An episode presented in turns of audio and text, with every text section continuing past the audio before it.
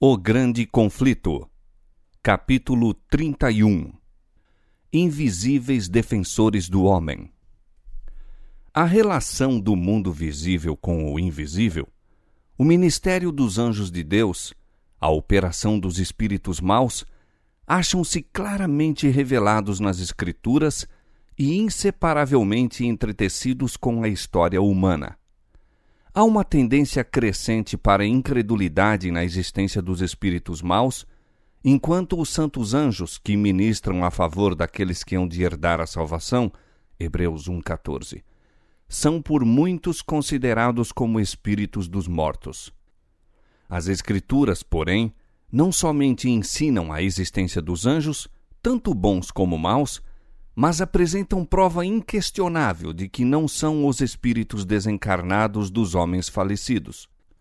Antes da criação do homem, existiam anjos, pois quando os fundamentos da terra foram lançados, as estrelas da alva juntas alegremente cantavam e todos os filhos de Deus rejubilavam.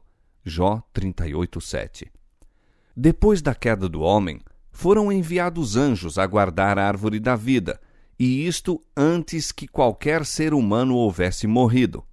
Os anjos são, em sua natureza, superiores aos homens, pois o salmista diz que o homem foi feito pouco menor do que os anjos. Salmo 8, verso 5. Estamos informados pelas Escrituras quanto ao número, poder e glória dos seres celestiais, sua relação com o governo de Deus e também com a obra da redenção. O Senhor tem estabelecido o seu trono nos céus e o seu reino domina sobre tudo. E diz o profeta: Ouvi a voz de muitos anjos ao redor do trono. No salão de recepção do Rei dos Reis, existem eles, como anjos seus magníficos em poder, ministros seus que executam o seu beneplácito, obedecendo à voz da sua palavra. Salmo 103, 19 a 21 e Apocalipse 5:11.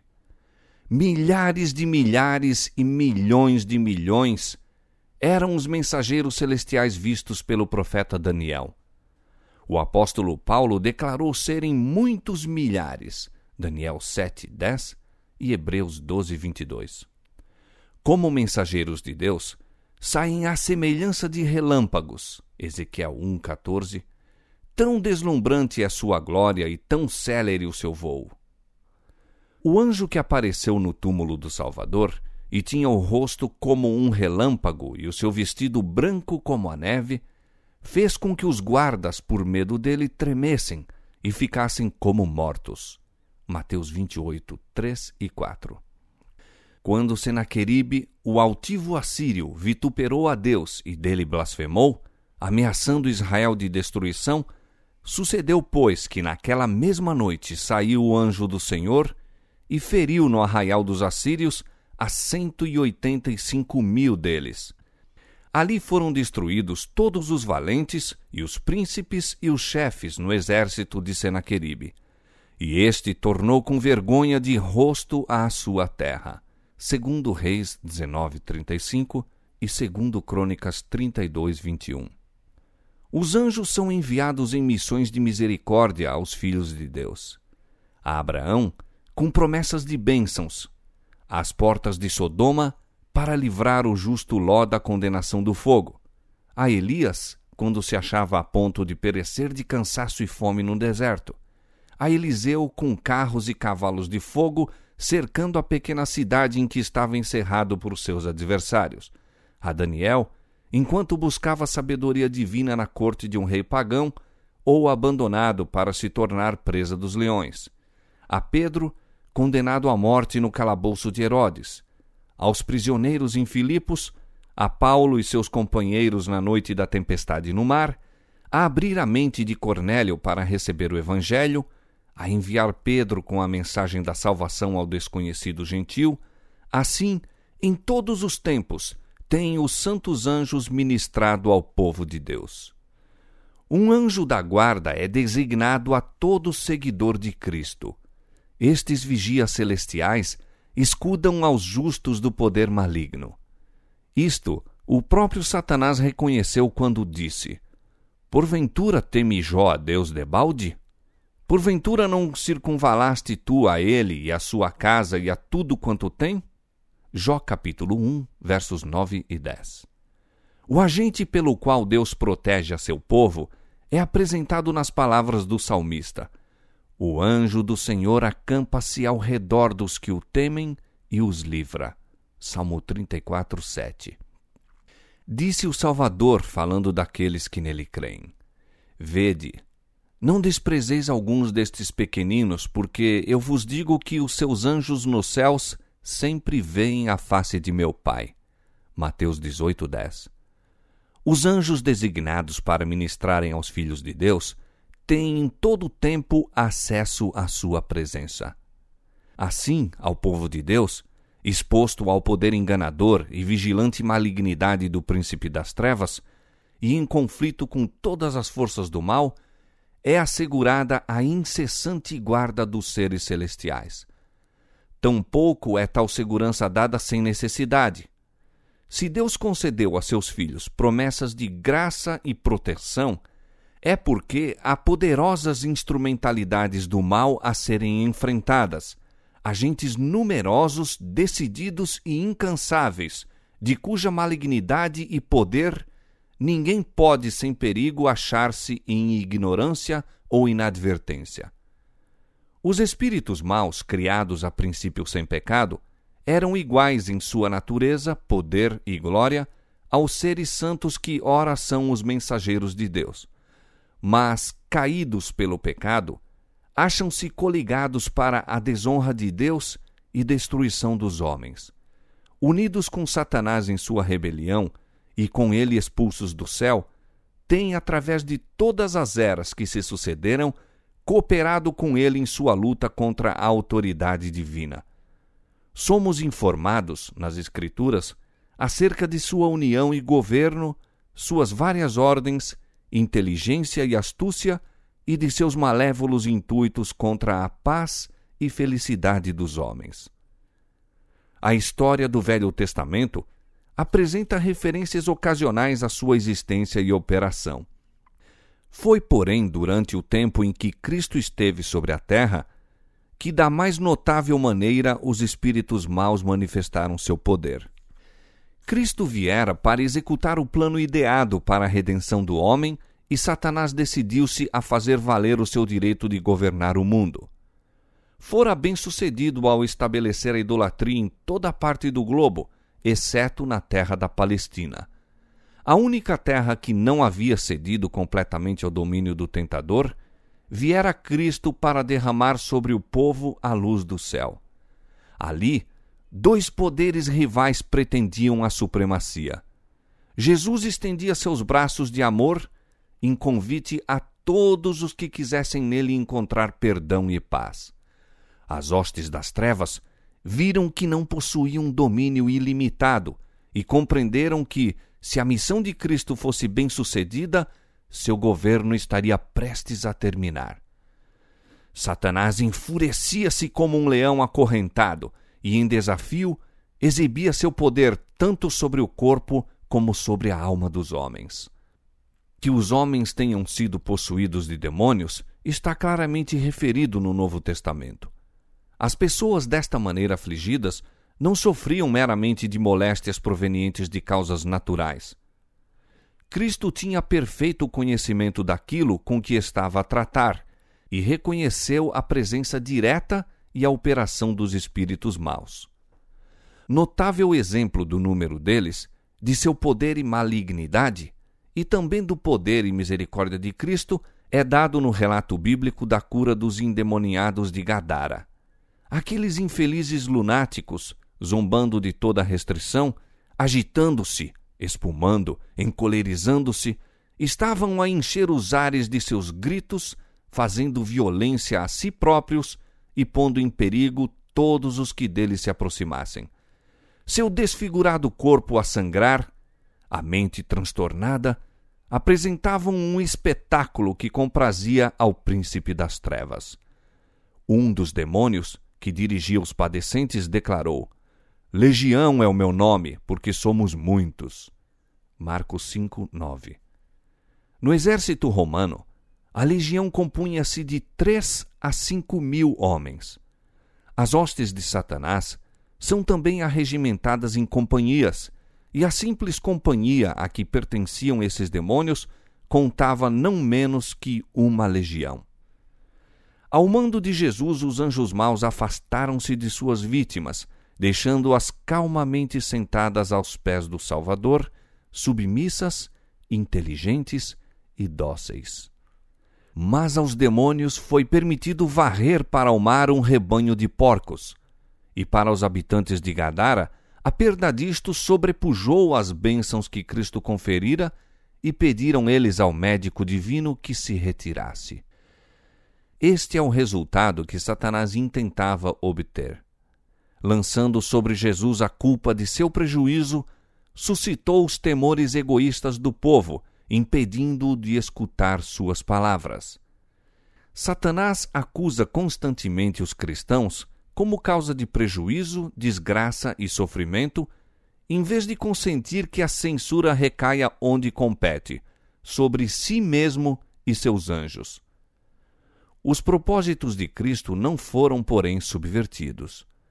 Permitiu que os espíritos maus destruíssem a manada de porcos como reprovação àqueles judeus que, por amor do ganho, estavam a criar animais tão imundos. Não houvesse Cristo restringido os demônios, e teriam arrastado para o mar não somente os porcos, mas também seus guardadores e possuidores. A preservação dos que os guardavam, bem como dos seus donos, foi unicamente devida a seu poder misericordiosamente exercido para o livramento deles. Demais, foi permitido que esse acontecimento ocorresse, a fim de que os discípulos pudessem testemunhar o poder cruel de Satanás, tanto sobre o homem como sobre os animais. O Salvador desejava que seus seguidores conhecessem o adversário que tinham de enfrentar, para que não fossem enganados e vencidos por seus ardis.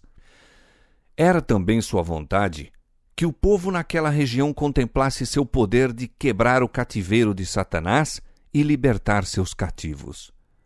E ainda que o próprio Jesus se retirasse, os homens tão maravilhosamente libertos ficaram para declarar a misericórdia de seu benfeitor. Outros exemplos de natureza semelhante se acham registrados nas Escrituras. A filha da mulher Ciro-Fenícia era atrozmente atormentada por um demônio, ao qual Jesus expulsou por sua palavra. Marcos 7, 26 a 30. Um endemoniado cego e mudo. Mateus 12, 22. Um moço que tinha um espírito mudo que muitas vezes o lançava no fogo e na água para o destruir. Marcos 9, 17 a 27. O lunático que, atormentado pelo espírito de um demônio imundo, perturbava a calma do sábado na sinagoga de Cafarnaum, Lucas 4, 33 a 36, todos estes foram curados pelo compassivo Salvador. Em quase todos os casos, Cristo se dirigiu ao demônio como a uma entidade inteligente, ordenando-lhe sair de sua vítima e não mais atormentá-la. Contemplando os adoradores em Cafarnaum o seu grande poder, veio espanto sobre todos, e falavam entre si uns e outros, dizendo: Que palavra é esta que até os espíritos imundos manda com autoridade e poder e eles saem? Lucas 4:36. Aqueles possessos são em geral representados como estando em condição de grande sofrimento. Contudo, havia exceções a esta regra. Para o fim de obter poder sobrenatural, alguns recebiam alegremente a influência satânica. Estes, é claro, não tinham conflito algum com os demônios. Desta classe eram os que possuíam o espírito de adivinhação, Simão, o mago, o feiticeiro Elimas e a donzela que acompanhou a Paulo e Silas em Filipos. Ninguém se acha em maior perigo da influência dos espíritos maus do que aqueles que, apesar dos testemunhos diretos e amplos das Escrituras, negam a existência e operação do diabo e seus anjos. Enquanto estivermos em ignorância no que respeita a seus ardis, têm eles vantagem quase inconcebível. Muitos dão atenção às suas sugestões, supondo, entretanto, estar seguindo os ditames de sua própria sabedoria. É por isto que, aproximando-nos do final do tempo, quando Satanás deverá trabalhar com o máximo poder para enganar e destruir, espalha ele por toda parte a crença de que não existe. É sua política ocultar-se a si mesmo e agir às escondidas. Nada há que o grande enganador mais receie que o familiarizarmos-nos com seus ardis. Para melhor encobrir seu caráter e propósitos reais, faz-se representar de tal maneira a não excitar maior emoção do que ridículo e desdém. Ele se compraz muito em ser descrito como um objeto burlesco, repugnante, agoureiro, meio animal e meio homem. Agrada-se de ouvir seu nome empregado na brincadeira e na zombaria pelos que se julgam inteligentes e instruídos. É porque se mascarou com consumada habilidade que tão amplamente se faz a pergunta: existe realmente tal ser? Evidencia-se o seu êxito na geral aceitação que obtém no mundo religioso teorias que negam os testemunhos mais positivos das Escrituras. E é porque Satanás pode muito facilmente dirigir o espírito dos que se acham incônscios de sua influência que a palavra de Deus nos dá tantos exemplos de sua obra maligna, descobrindo aos nossos olhos suas forças secretas e, desta maneira, pondo-nos de sobreaviso contra seus assaltos. O poder e malignidade de Satanás e sua hoste deveriam com razão alarmar-nos, não fosse o caso de podermos encontrar refúgio e livramento no superior poder de nosso Redentor pomos cuidadosamente em segurança as nossas casas por meio de ferrolhos e fechaduras, a fim de proteger contra homens maus nossa propriedade e vida.